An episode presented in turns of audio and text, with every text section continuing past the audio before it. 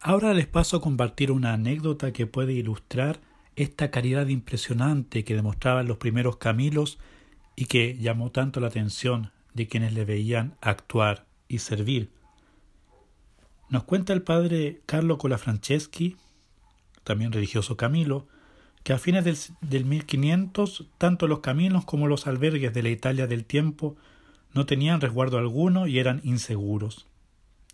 En el invierno las rutas se tornaban prácticamente intransitables y en todas las regiones acechaba el peligro de las bandas de asaltantes. Los medios de transporte eran el caballo y la diligencia, pero a veces se hacía imperioso transitar a pie. Una diligencia desde Roma a Milán con dos o tres pares de caballos frescos se demoraba aproximadamente cuatro días. Camilo, por lo general, lo hacía en seis. Él era un buen jinete.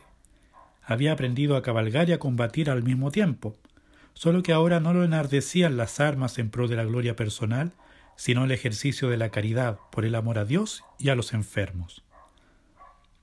Puede uno imaginárselo portando un estandarte con el lema Nos surge la caridad de Cristo, galopando sobre su caballo en compañía de un pelotón de religiosos, todos tras de él en medio de una nube de polvo.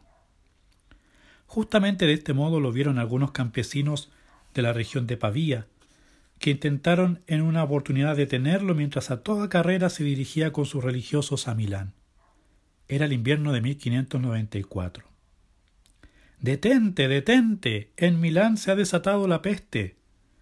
Oyendo estos gritos, Camilo ni siquiera perdió tiempo en detenerse. En medio de la marcha, a su vez les gritó Es justamente por esto que vamos para allá.